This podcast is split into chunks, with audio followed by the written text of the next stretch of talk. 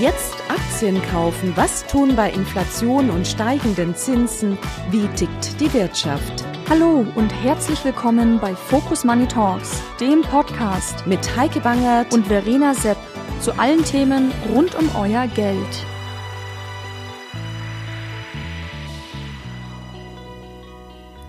Hallo und herzlich willkommen bei Focus Money Talks. Ich bin Heike Bangert und freue mich heute auf Anne Connelly. Wir sprechen darüber, warum die Finanzbranche so männerlastig war, zumindest früher, und ob sie das heute immer noch ist. Welche Karrierechancen Frauen heute haben und was es mit dem Karrierenetzwerk von Frauen auf sich hat.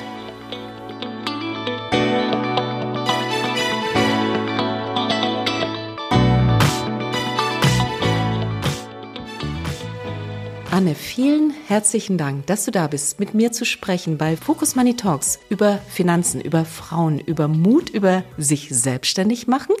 All diese Themen herzlich willkommen. Ja, ganz lieben Dank für die Einladung. Ich bin sehr gespannt auf unser Gespräch. Anne, lass mich gleich mal zu Beginn sagen. Wir möchten gerne über das Thema sprechen. Natürlich Finanzen, da kommen wir dann nochmal drauf zu. Aber am Anfang möchten wir mal sprechen, warum das so wichtig ist. Frauen haben im Jahr 2022 in Deutschland, oder Zahlen sind wahrscheinlich von 2021, 18 Prozent weniger verdient als Männer. Das ist natürlich nicht jetzt nur auf die Kapitalmärkte bezogen, sondern es ist erstmal Einkommen. Da sieht man, wir werden gebraucht. Das Thema ist wichtig. Was meinst du, wir werden gebraucht, weil wir, weil wir zu wenig verdienen? Deshalb werden wir gebraucht, oder? Genau. Oder unser nee. Talk wird gebraucht. Gan, unser Talk wird gebraucht. Da ist noch ein langer Weg hin bis zur Gleichberechtigung, oder?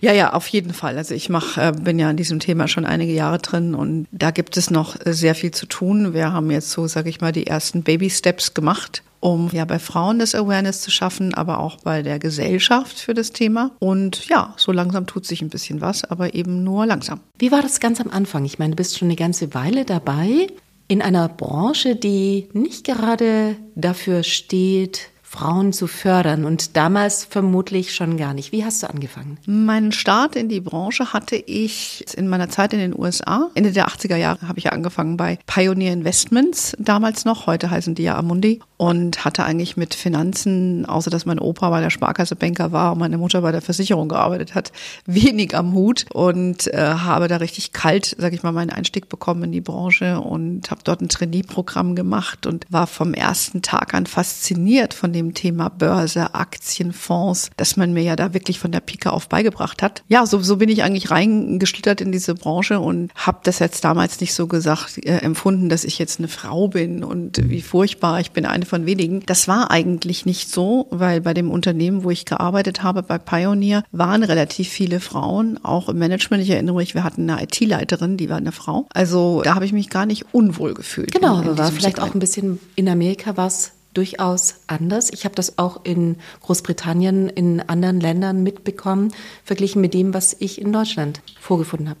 Ja, ich weiß nicht, ob man es unbedingt auf Mann-Frau reduzieren kann, sondern ich glaube, man sieht eher, ob jemand was leisten kann und gibt der Person eine Chance. Und äh, so war das definitiv bei mir und auch bei vielen anderen, die ich gesehen habe. Jemand, der leistungsbereit war, dem man gesagt hat, die, die oder der kann wuppen, die haben die, diese Funktion bekommen. So war meine Wahrnehmung eigentlich damals, weil ich bin ja damals nicht aufgestanden, habe morgens in den Spiegel geguckt und habe gedacht, Hilfe, ich bin eine Frau.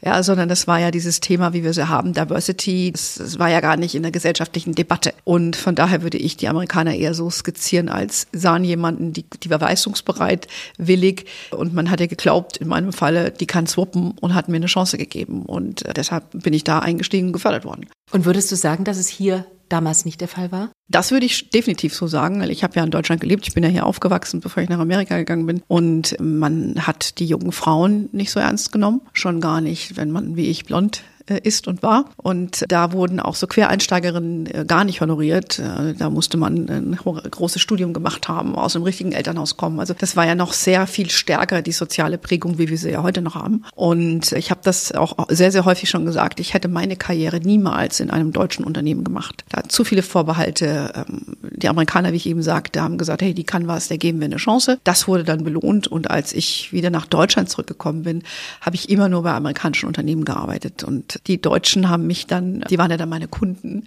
für die war das dann interessant, so mich mal zu treffen. Ja, so, wer ist denn das, was kann die denn? Aber dass die mich jetzt eingestellt hätten, da waren wir ja Welten von entfernt und ich hätte auch da gar nicht reingepasst, weil ich zu bunt und zu offen bin für die damalige Kultur und für viele auch heute noch. Anne, würdest du sagen, dass es aber in der Finanzbranche noch mal spezieller war als in anderen? Ich meine, du warst jetzt immer in der Finanzbranche, vielleicht fällt es auch ein bisschen schwer, den Blick dann in andere Branchen zu haben, aber war das in der Finanzbranche besonders? Ich habe, bevor ich in der Finanzbranche gelandet bin, auch mal eine Ausbildung gemacht und habe in einem Industrieunternehmen gearbeitet. Und da kann ich schon sagen, dass das ganz ähnlich war, wenn nicht viel schlimmer, weil das eben doch sehr, ich sage jetzt mal, handwerklich war und dann eben auch mit robusteren männlichen Personas ausgestattet war. Und das ist, war ein sehr unangenehmes Umfeld in vielen Segmenten. Und von daher war man in, war und ist die Finanzbranche deutlich eloquenter ja, äh, gewesen im Umgang Umgang und auch ein gepflegterer Umgang mit anderen. Also das ist meine persönliche Observation. Und wenn ich mich auch umschaue, so was ich aus Freundeskreisen weiß oder was andere von meinen Freundinnen und, und Freunden für Karrieren gemacht oder nicht gemacht haben, so muss man schon sagen, ja, es ist eine sehr männlich geprägte Branche. Es gab und gibt nach wie vor Sexismus bei uns. Und, aber die Branche ist auch bereit, sich zu verändern. Und man muss ja auch sagen, was ist die Branche? Man muss auch unterscheiden zwischen Investmentbankern, zwischen den Fondsbereichen und der, der langweiligen Sparkasse.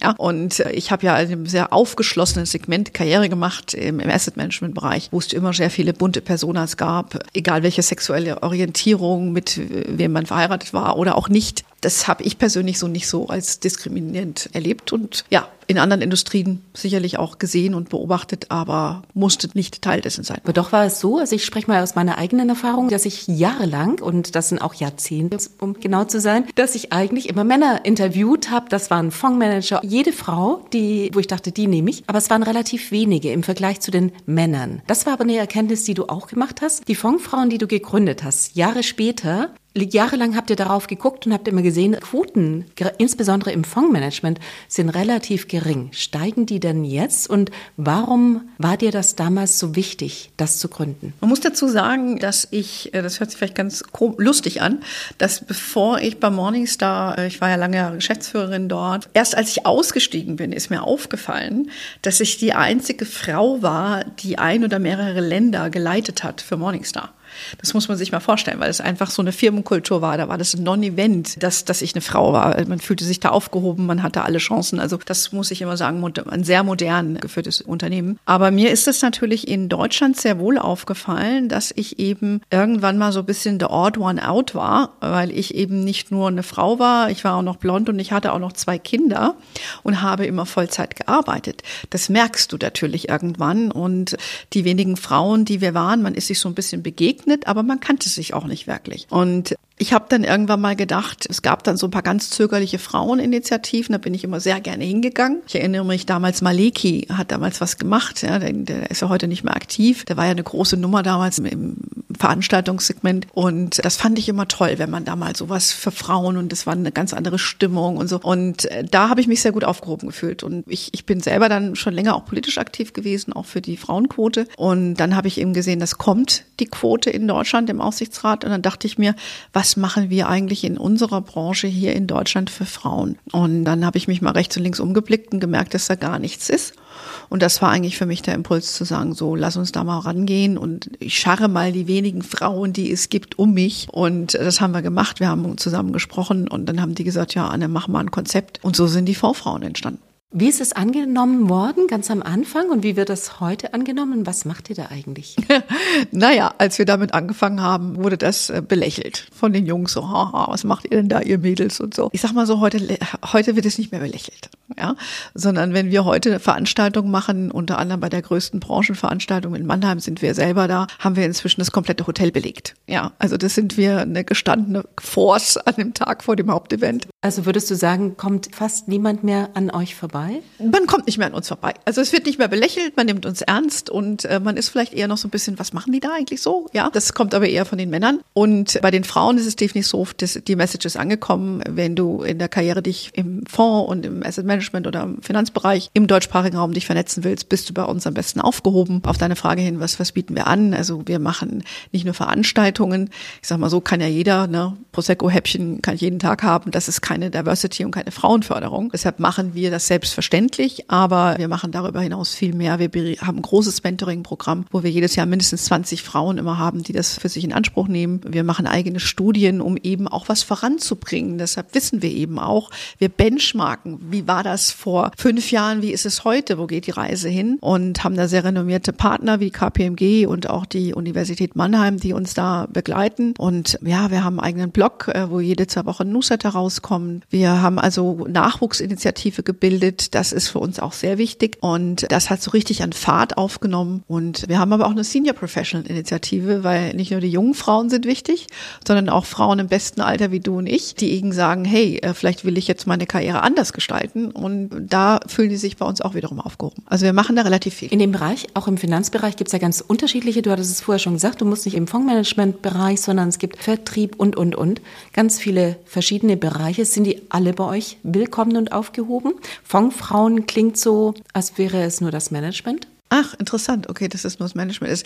Nee, wir haben den Namen damals einfach erfunden, sage ich mal, weil wir aus dem Asset Management Bereich kommen. Das sollte das symbolisieren. Wir sind aber bewusst nicht ein, ein Club, sage ich mal, oder keine elitäre Veranstaltung, die nur auf die paar wenigen Managerinnen abzielt. Das entspricht weder meiner Persona noch halte ich das für die korrekte Herangehensweise. Wir sind für alle offen, auch äh, unterschiedlich aus den Hierarchieleveln, wie auch aus welchen Bereichen du kommst. Wobei es uns schon wichtig ist, dass man guckt, dass wir mehr weibliche Fondsmanager bekommen. Ja, wir wissen ja auch, es gibt in Europa äh, bei den USITs keine zehn Prozent der Fondsmanagerinnen der Fondsmanagement ist weiblich. In Deutschland, bei den deutschen Fonds sind es gerade mal sechs Prozent. Leider hat sich an diesen Zahlen sehr, sehr wenig verändert. Und das sind so Sachen, woran wir arbeiten, dass wir also in diesen Pockets, wo die Macht und interessante Positionen sitzen, auch im Vertrieb zum Beispiel, dass wir mehr Frauen reinbekommen. Da liegt so, sage ich mal, so impliziert so ein bisschen den Schwerpunkt. Gerade das, was du machst, ist Netzwerk. Wie wichtig ist Netzwerken für die Karriere? Gerade Frauen, würde ich mal ganz intuitiv sagen, können das eigentlich besser als Männer, wobei letztlich früher immer Männer vernetzt waren. Das ist ja eine sehr spannende und sehr offene Frage.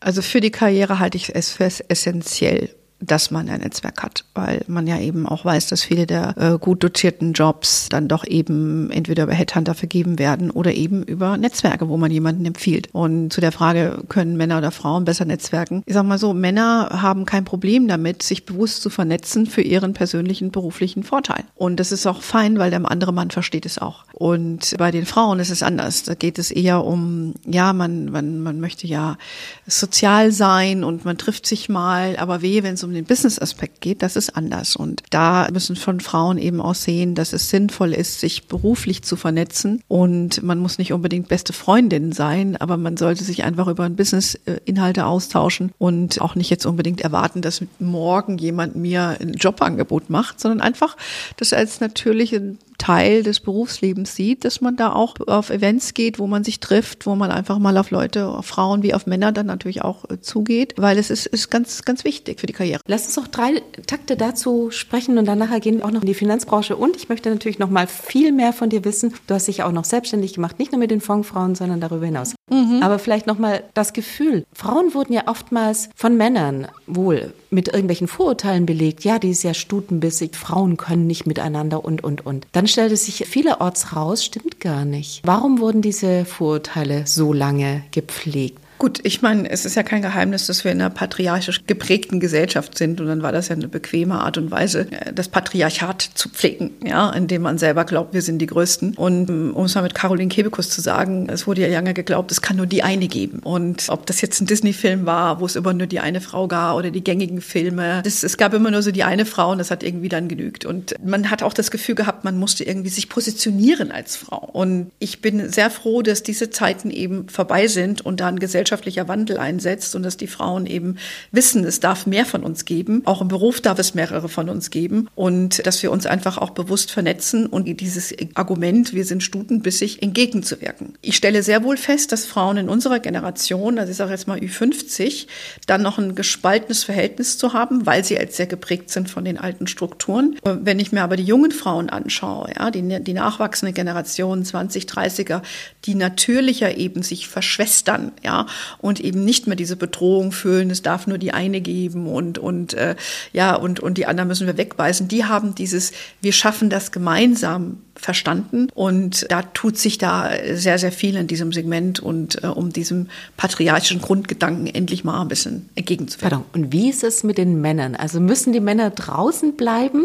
Grundsätzlich bei euch irgendwie bei den Veranstaltungen? Und ähm, was das Netzwerken anbetrifft, es gibt ja so ein paar lose Stimmen, die dann schon sagen, oh Gott, wir werden unterdrückt. Jetzt geht's nur für die Frauen und nicht mehr für die Männer. Also äh, hörst du das auch? Und wie geht man bestensfalls damit um? Mi, mi, mi ja, sage ich nur dazu. Das, das Thema ist eben, es hat ja, es gab ja eine implizierte Bevorzugung von Männern über viele, viele Jahre, habe ich eben gesagt, bedingt durch das Patriarchat, durch gesellschaftliche Strukturen, aber auch, wenn man sich, du hast eingangs über die Lohngefälle gesprochen, auch über die das Ehegattensplitten und und und. Das ist ja ein sehr großes Feld, warum die Strukturen so sind, wie sie sind. Und es wurden ja Männer per se bevorzugt ohne dass es ausgesprochen wurde. Und jetzt, wo wir einfach, sage ich mal, den Spotlight auf die Frauen legen, kommt der Eindruck hoch, es geht nur noch um die Frauen und wir armen Männer kriegen keine Jobs mehr. So. Und das ist, glaube ich, so die, wo die, wo diese Debatte steht und wo dieses Wir kommen jetzt nicht mehr weiter herkommt. Und da habe ich relativ wenig Mitleid mit mit dieser Diskussion, eben weil ich mir sage, früher war das eben so, da hat keiner drüber geredet, heute wird drüber geredet und deshalb wird es als negativ empfunden. Nun bin ich jetzt keine, auch in unserem Netzwerk, die sagt, ganz und gar nicht, weder persönlich noch in meinem beruflichen Leben gegen Männer. Gar nicht. Ich liebe Männer, sind tolle Wesen. Äh, nur zusammen funktioniert das gut. Und ich sage immer, das, was wir machen, von den Vorfrauen, wie auch mit meinem anderen Business, ist nicht gegen Männer, Männer,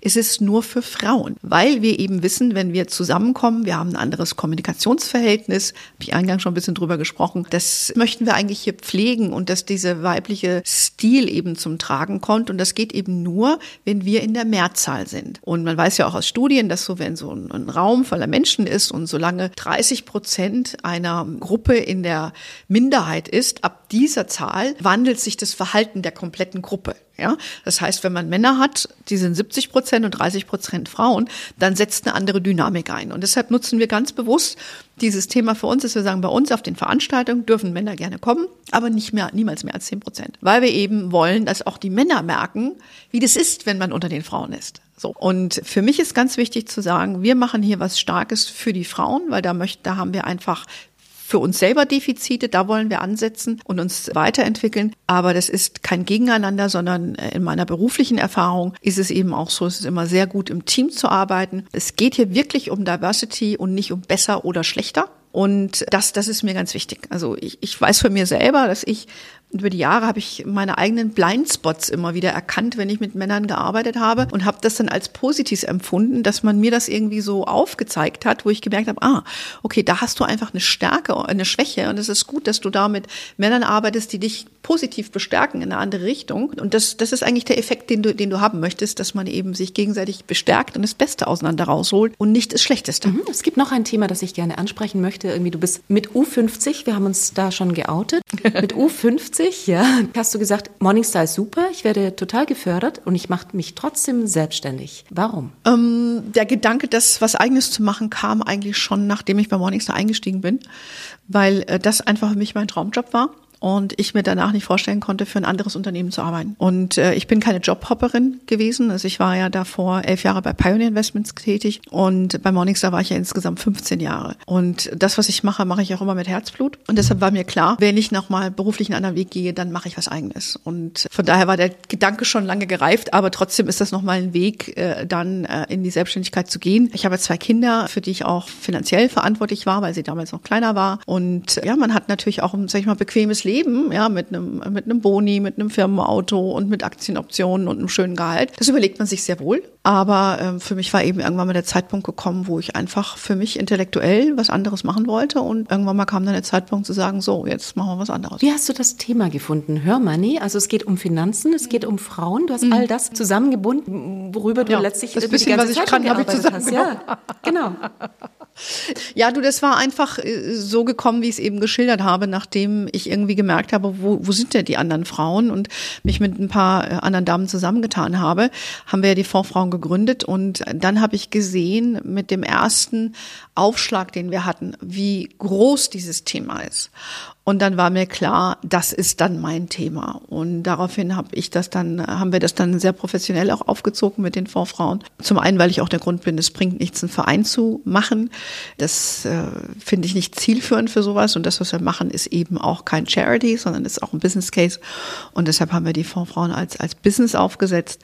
Und es ist aber keine Money-Making Machine, sondern es soll sich halt tragen ja, so dass wir da bequem auch immer wieder rein investieren können und da stehen wir. Und ich habe aber dann eben noch ein anderes Startup gegründet, das sagtest du gerade, Her Money. Und das ist eine Retail-Marke. Da geht es ja darum, dass wir Frauen in Deutschland dazu äh, mobilisieren wollen, sich um ihre Geldanlage zu kümmern und finanziell eigenständig zu werden und zu bleiben. Und das habe ich dann danach gestartet und das ist aber nochmal eine ganz andere Nummer, eben auch eine ganz andere Dimension als die Fondsfrauen, die ja sich eher in dem B2B-Bereich abspielen. Genau, lass uns mal darüber reden.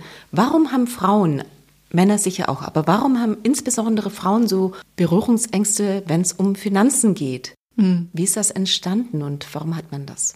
Gut, das hat auch da wiederum eine lange Geschichte, ja, auch eine lange Geschichte für uns in, in Deutschland. Also historisch gesehen wurden ja die Frauen bis zur Hexenverbrennung ja immer vom Geld abgehalten. Also es ist nichts Neues. Und man muss sich ja vorstellen, dass bis in unsere beider Lebenszeit, ja, die Frauen ja noch Genehmigung brauchten von den Männern, um zu arbeiten, wenn sie verheiratet waren und ob sie eigene Konten führen durften. Und äh, da braucht man sich nicht zu wundern, wenn sie dann ein wenig entspanntes Verhältnis haben zum Investieren und zum Geld. Also das muss man erstmal vorausschicken und das ist einer der Gründe, ja. Genau, man muss ja wissen, ich hatte jetzt mit Birgit mhm. Happel gesprochen vor kurzem mhm. über das Thema, wie geht's eigentlich Müttern damit? Und sie sagte mir, und das finde ich eben doch erschreckend, ich habe dann auch nach diesen Studien geguckt, dass letztlich Frauen in ihrer gesamten Erwerbstätigkeit die Hälfte verdienen von dem, was Männer verdienen. Und das ist ja immer nicht irgendwie die eine oder die andere, sondern das ist der Schnitt. Also die Hälfte ist doch relativ wenig. Es hat vielfältige Ursachen, aber umso mehr und deutlicher sollten sich Frauen um ihre eigenen Finanzen kümmern. Nein, es ist essentiell. Ja? Und äh, das ist für mich kein nice to have. Ja? Das ist fahrlässig und es ist not taking good care of yourself. Ja? Weil äh, trotz aller Liebe und wenn man einen tollen Partner hat, toll, magisch, wunderbar, aber Stichwort Partner ja, und äh, sich nicht eben hier blindlings auf den anderen verlassen, weil das weiß ich aus persönlichen Erfahrungen auch, äh, der Partner verstirbt, äh, Dinge passieren, heute sind keine linearen Karrieren mehr möglich, auf einmal ist der Fast Track vorbei, ja, und dann auch alles bei einer Person zu belassen, finde ich, äh, spiegelt sich auch in den Burnout-Zahlen wieder der Männer. Geh mal in die Community der Männer 50 plus, da hat mindestens äh, die Hälfte einen Burnout schon gehabt, ja, der Rest ist da vorbeigeschrammt, ja. Und das ist immer wieder beim Thema, ich habe ja nichts gegen Männer, sondern das, was wir machen, ist auch bereichernd für Männer, ja, weil sie eben nicht gezwungen sind, die Last alleine zu tragen. Und wir Frauen, wir dürfen uns um uns kümmern. Das ist ganz wichtig. Wir dürfen, ja, wir dürfen kleiden, wie wir wollen. Wir können alleine aus dem Haus gehen, ja, wir können arbeiten, was wir wollen. Das ist eine große Freiheit, die wir haben. Und die sollten wir für uns auch nutzen. Und, und das vielleicht noch abzurunden, es geht ja auch nicht nur um, um Männer, es geht ja auch um, um, um diese, soll ich mal sagen, diese gesetzlichen Veränderungen, die es gegeben hat, die Frauen wirklich blindsided also die haben die wirklich äh, von hinten getroffen. Viele Frauen, die langjährige Ehen hatten, dann wurden die Scheidungsgesetze verändert. Dann äh, wurden, äh, wenn Männer verstorben sind, haben viele geglaubt, sie bekommen Witwenrenten auf ewig. Das ist alles nicht mehr der Fall. Und dieses Wissen ist oft noch gar nicht da und da gibt es viel Naivität und Gutgläubigkeit, die jetzt gar nicht mal mit einem Umstand, mit einer Scheidung irgendwie zu tun haben müssen, sondern eben weil life happens. So. Und äh, deshalb müssen wir Frauen eben schauen, auch in einer Partnerschaft immer bei uns selbst zu bleiben, die Verantwortung nicht abzugeben, zu teilen, aber nicht abzugeben. Alles andere ist fahrlässig. Ich hatte ja lustigerweise auf diesen Zettel geschrieben, man solle direkt bei der Geburt eine Broschüre reinreichen, wo dann steht, was passiert, wenn man erstens aus dem Job rausgeht, zweitens dann vielleicht, wenn überhaupt, in Teilzeit wieder zurückkommt und am Ende summiert sich das eben auf genau diese Summe. Man hat das natürlich in dem Moment nicht vor Augen, wo man einen komplett anderen Blick aufs Leben wirft. Man soll sich das aber tatsächlich nüchtern, viele sagen ja auch direkt vor der Hochzeit, besprechen und lieber davor und nicht danach. Man sollte sich das einfach vor Augen halten. Ja, Broschüre bei Geburt ist zu spät. Schöne Idee, ist zu spät. Ich sage immer erstens mal Augen auf bei der Partnerwahl, weil man muss ja schauen, mit wem möchte ich mein Leben teilen. Und da äh, muss man über das Geld auch sprechen und darüber auch sprechen, wie man sich ein Familienmodell vorstellt. Und wer arbeitet, wer bleibt zu Hause, ist bereit überhaupt zu reduzieren und dann das Modell wählen, was zu einem als Familie passt. In meinem Falle war es immer so, ich habe es immer geliebt zu arbeiten, tue ich heute noch. Ich wollte Karrieremann. Mein Mann hat da nicht so Bock drauf gehabt. Der hat eine tolle Karriere gehabt, aber das war ihm nicht so wichtig. Hat sich aber selber gesellschaftlich unter Druck gesetzt gefühlt, äh, was anderes zu leben. Ja, was natürlich auch dann Probleme in der Ehe verursacht hat. Und ich, deshalb bin ich ganz starke Verfechter dafür. Redet miteinander und lebt das Modell und wir dürfen es leben, so wie es passt. Wenn das auch bedeutet, dass der, der eine mal ein bisschen kürzer tritt oder mal der andere, das ist wunderbar. Und Karrieren dürfen ruhig in Wellen verlaufen. Wie gesagt, es geht nicht nur einmal bergauf und den Berg nach oben. Wir verändern uns als Menschen, wir verändern uns als Paare und äh, dem kann man ja auch in dem Erwerbsleben Sorge tragen. Und das dürfen wir heute alles und dafür plädiere ich eigentlich. Und äh, dass man selber berufstätig bleibt, selber scharf bleibt im Kopf, als, als Frau und dann fühlt man, führt man rundere Leben und ist auch besser für die Kinder. Genau, das ist ja das eine Thema und das andere Thema ist Finanzen. Man sollte von Anfang an, und ich glaube, die Generation Z oder auch die Millennials haben das jetzt viel mehr für sich entdeckt, als wir das möglicherweise damals wussten. Je früher man anfängt, umso besser ist es. Und es geht aber auch darum, tatsächlich die richtigen Aktien, die richtigen Fonds oder die richtigen ETFs rauszusuchen. Zumindest nicht das Geld irgendwie auf das Sparbuch zu bringen, sondern man sollte es richtig machen. Das ist auch ein Teil dessen, was du dir ins Konzept geschrieben hast. Ja, ja, total. Also mit, gerade mit Her Money machen wir das und äh, wir bieten ja bei uns ein Coaching auch an für Frauen, wo sie eben Finanzplanung lernen. Darum geht es ja, weil du solltest nicht einfach ein ETF kaufen, wenn du noch nicht mal Notgroschen aufgebaut hast oder gewisse grundlegende Versicherungen nicht besitzt. Das wird ja auch gerne vergessen. Also wir sagen, man muss den ersten Schritt vor dem zweiten machen und, und da diese Rentenlücke oder dieses Rententhema ist eigentlich das Nummer eins Thema für Frauen, wie sie eben im Alter gut äh, ausgestattet sind, wie sie sich da vorbereiten können. Und das lässt sich sehr gut mit, mit Fonds oder mit ETFs befüllen. Ja, vielleicht frankiert noch mit der einen oder anderen Versicherung.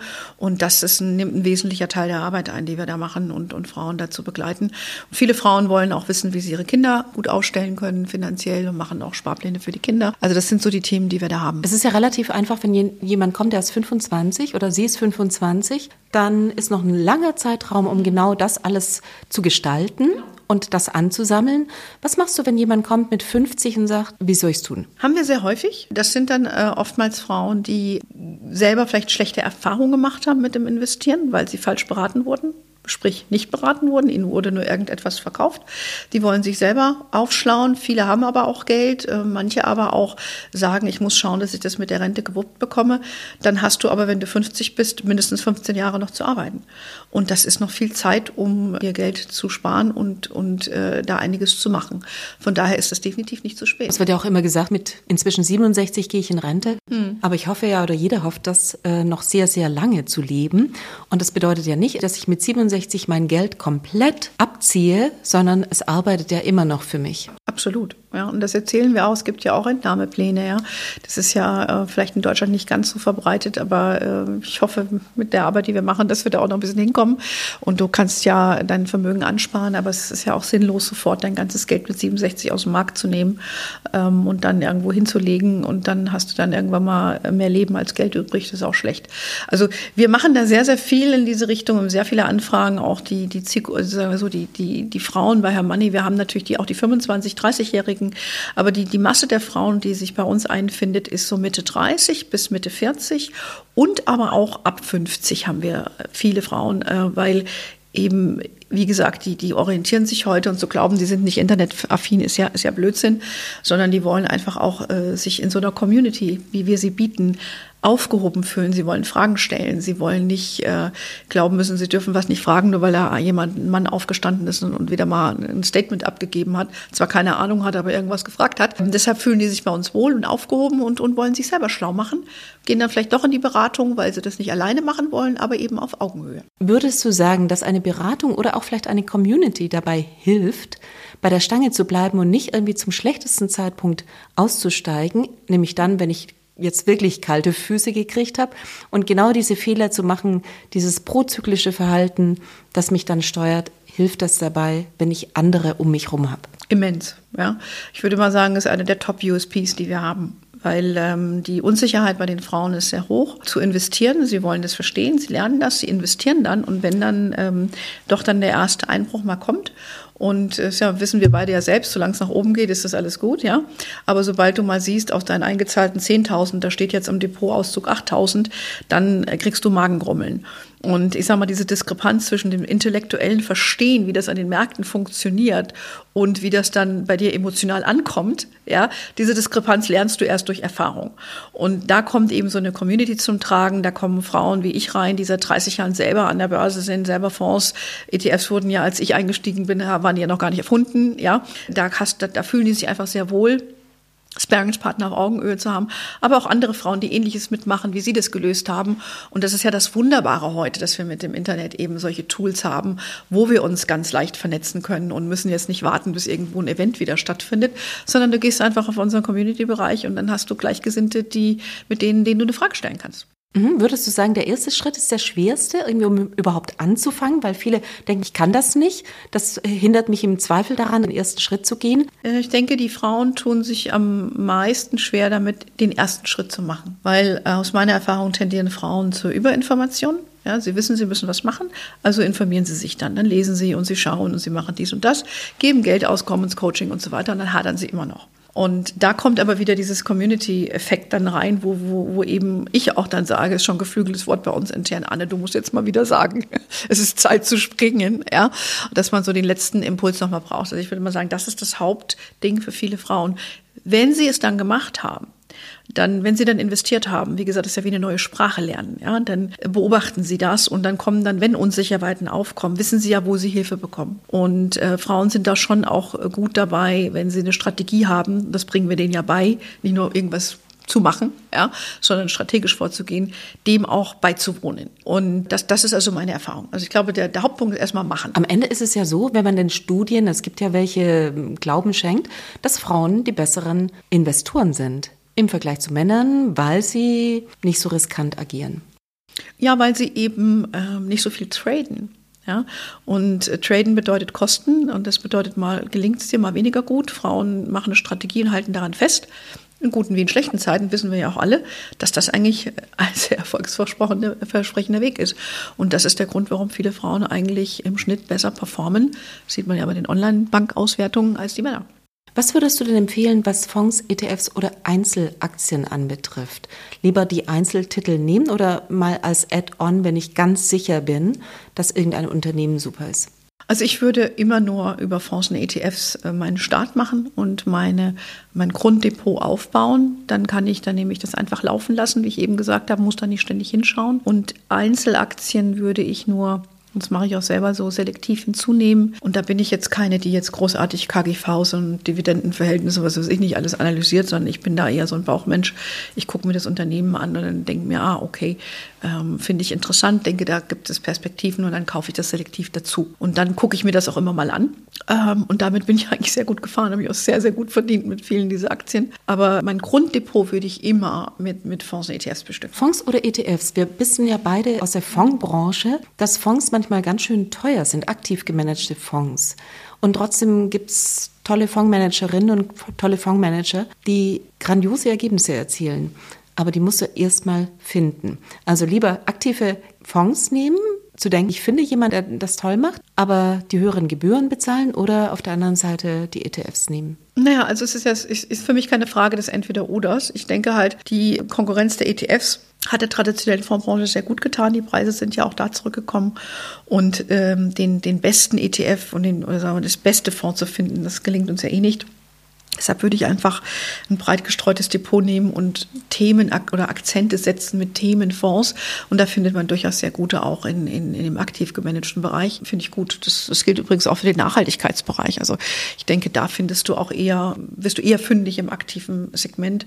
Wenn du im, wenn du nur, sag ich mal, so hellgrün bist, dann, dann kannst du es mit ETFs machen. Aber wenn du so richtig hardcore was machen willst, dann musst du schon auf die traditionellen gemanagten Fonds gucken. Also für mich ist kein Entweder-Oder. Was macht ihr, wenn Männer kommen? Die dürfen auch mitmachen? Dürfen, werden die auch beraten oder kommen die gar nicht? Nein, nein, die kommen nicht. Wir haben immer mal, wir haben jetzt ein sehr großes, erfolgreiches Festival gemacht hier in München. Da haben wir Anfragen gehabt, da wollten Frauen ihre Männer mitbringen. Und da haben wir gesagt, ja, ist es für euch Frauen, nicht für die Männer. Also sind die Männer ferngeblieben. Also sie sind per se nicht ausgeladen, aber auch nicht wirklich eingeladen. Und in das Coaching, was wir anbieten, sind sie explizit ausgeschlossen, weil wir eben nur Frauen beraten. Also beraten kann man nicht sagen, weil wir machen ja keine Finanzberatung, sondern weil wir nur ein Coaching anbieten für Frauen. Anne, wenn du all diese Aufgaben, die du gerade von denen du erzählt hast, mal zusammennimmst. Was würdest du sagen, welche machen dir am meisten Spaß? Was ist das, wo du das Gefühl hast, dass das ist eine, was ich vermitteln möchte oder das bringt mir ganz viel? Ähm, Nicht nur den anderen, sondern auch dir. Ja, also mir bereitet sehr große Freude, wenn wir jetzt bei den Vorfrauen gucken, äh, die Ideen, die ich hier habe, umzusetzen und zu sehen, welchen Impact das für andere hat. Und das sehen wir gerade bei den Fondsfrauen, wo diese, diese Frauen kommen, sie kriegen Kinder, sie kommen wieder, ja, und, und sie wollen das auch. Und äh, wie die Unternehmen auch das, und das macht mir persönlich sehr, sehr viel Freude zu sehen, dass dann das, was wir hier geschaffen haben, anderen was gebracht hat, ja, und man begegnet sich wieder und dann wird die eine ist geschieden, die andere kriegt ein Kind, also ich finde das persönlich wahnsinnig bereichernd und finde, dass ich den besten Job der Welt habe. Ähm, und bei Hermanni ist es ähnlich auch. Ich bin jemand, die ich, ich habe dann Ideen und die Ideen dann umzusetzen und zu sehen, dass sie mit Leben befüllt werden, wie mit dem Hermanni Festival. Ne? Bei uns, ich mache ja immer alle intern ein bisschen wuschig, aber damit müssen sie leben. Und sag, wir machen jetzt das Hermanni Festival. Da kommen dann auf einen Schlag 350 Frauen hin, die Eintritt gezahlt haben, 15 Redner, ein paar Männer dabei, äh, auf zwei Bühnen und dann geht mir das Herz auf. Ja, natürlich stehe ich an dem Morgen da und denke, was habe ich ihn jetzt wieder angestellt? Aber ich muss ja dann auch wieder auf die Bühne. Aber letztendlich ist das einfach wahnsinnig toll zu sehen, wenn du Ideen hast, dass die umgesetzt werden und dass sie angenommen werden und dass andere was davon haben. Äh, das ist für mich wirklich, das, das ist für mich das Größte. Du hast gerade gesagt, dann bekommen die Kinder und dann kommen ja. die auch wieder. Was ist mit, den, mit, der, mit der jüngeren Generation? Glaubst du, dass sie komplett anders agiert, als wir das von unserer Zeit her kennen? Dass sie den Finanzen aufgeschlossen sind, dass sie dieses Frauen-Männer-Thema nicht mehr so haben. Wie denkst du über die Generation? Also ja, sie sind wesentlich mehr aware ja, zu, zu, dem, zu dem Thema Diversity und dass sie was machen müssen oder wollen. Und äh, ich sehe ja auch, dass die jungen Frauen viel mehr Rat suchen. Ich finde es manchmal sogar etwas erschreckend, ja, dass äh, wir haben ja ein Mentoring-Programm, von daher weiß ich ja genau, welche Fragen kommen. Ich stelle mich auch immer zur Verfügung. Finde ich das auch immer Wahnsinn, ähm, was mir für Fragen auch gestellt werden. Das hast du früher anders bedient aus dem privaten Bereich oder die Fragen haben sich nicht gestellt. Und ich finde, dass da enormer Bedarf besteht bei, der bei der jüngeren Generation nach, nach Leitbildern, nach Führung. Wie hast du das gemacht? Was empfiehlst du mir? Äh, diese Kultur ist extrem ausgeprägt. Und wenn ich an meine Zeit zurückdenke, das, das gab es nicht. Wir hatten auch nicht viele weibliche Vorbilder. Also es ging dir ja wahrscheinlich genauso. Jetzt im Beruflichen gab es relativ wenige. Und äh, ja, wir hatten damals eine Madonna, die ich toll fand, die rumgelaufen ist. Und ja, aber heute hast du ein, ein Cross-Section an, an Vorbildern auch. Und das finde ich schon ein Gewinn. Ja, aber die Frauen wollen, sie suchen Orientierung, sie suchen auch den Rat. Das fällt mir sehr, sehr, sehr stark auf. Insgesamt wird ja dieses Vorurteil geprägt irgendwie von dieser Generation, sie sei nicht belastbar, sie sei verwöhnt. Und was ich persönlich eben empfinde, wie müssen die darüber denken, dass wir ihnen einen solchen Schuldenberg hinterlassen haben und eine Umwelt mit einer Klimakatastrophe, die sich keiner zumindest vorstellen kann, wie wir das am besten lösen können. Und dann mit, mit, mit so einer Hürde zu gehen. Also zu den Schulden würde ich sagen, den meisten ist das wahrscheinlich nicht bewusst. Da müssen sie schon Spiegel und sonstige Sachen lesen, um dann noch mehr Awareness zu haben. Das heißt ja nicht, dass es nicht äh, junge, äh, smarte Leute gibt, die sich, die dem klar sind. Aber ich sage mal so, viele, glaube ich, ist es nicht so in der Breite. Aber du weißt schon, die einen, die sagen, mhm. ein Haus kann ich mir gar nicht mehr leisten. Das werde ich im Leben nicht abbezahlen Okay, das ist nochmal was anderes. Also wenn es auf der persönlichen Ebene geht, klar, das merkt natürlich jeder mit der, mit der Inflation. Und äh, ja, ich würde ich würde halt sagen, jede Generation hat ihre Herausforderungen. Unsere Generation so hinzustellen, als wären wir hier die Umweltverschmutzer. Ich meine, immerhin hat diese Generation auch die Grünen erfunden und eine Awareness dafür geschaffen und für Atomkraft früher gekämpft, für die Abschaffung. Also das ist, glaube ich, auch ein bisschen zu kurz gegriffen zu sagen, wir sind hier nur die Bösen. Natürlich ist da viele Fehler gemacht worden und Dinge haben sich verselbstständigt, aber da ist man ja bei, das äh, auch zu korrigieren. Und insofern sind die Jüngeren, äh, geht es denen zu gut oder, oder sind die ähm, nicht belastbar? Meine Erfahrung aus, ich arbeite mit sehr vielen jungen Frauen und Männern, also wir arbeiten auch, wie gesagt, wir sind ja divers aufgestellt, auch bei uns intern. Meine Erfahrung ist sehr wohl, dass die Belastbarkeitsgrenze der jüngeren Generation geringer ist. Und das meine ich nicht respektlos, sondern äh, ich glaube, da gibt es sehr viel, um den Begriff mal zu bemühen, FOMO, ja, Fear of Missing Out, ja, und alles richtig machen zu wollen und äh, dass ich nichts verpasse, habe ich den perfekten Lebenslauf, dies und das. Und es wird auch in der Schule schon früh viel gefordert. Ich glaube, die Reize sind enorm durch die Social Media Berieselung, durch Instagram. Der Druck insbesondere auf die Frauen ist immens aus meiner Sicht. Und von daher finde ich, hast du einfach eine natürliche Belastungsgrenze, die da erreicht ist, die wir in unserem Alter, wo du relativ wenig äußere Einflüsse hattest. Es gab kein Instagram. Du hast gewartet, bis der Thomas Koschwitz im meinen Fall am Donnerstagabend die Hitparade abgespielt hat. Ja, also das ist ein ganz anderes Umfeld. Und ich glaube, dem ist das so ein bisschen geschuldet, dass diese Generation eben nicht mehr so belastbar ist. Ganz wunderbar finde ich jedenfalls, dass ihr die Fondfrauen sowohl als auch Hörmoney eben das ganze breite Spektrum habt und das mit einbeziehen könnt. Anne, vielen herzlichen Dank, dass wir heute über dieses Thema sprechen konnten, dass wir einmal den Rundumschlag von damals, wie es war, bis heute und vielleicht wie es dann irgendwann sein könnte. Also herzlichen Dank von meiner Seite. Ja, vielen Dank, hat viel Spaß gemacht. Danke dir.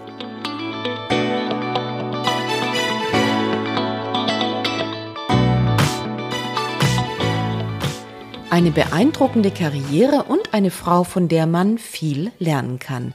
Das Gute daran ist, dass Anne ihre Erfahrung weitergibt. Damit sind wir am Ende der 39. Episode von Focus Money Talks angelangt.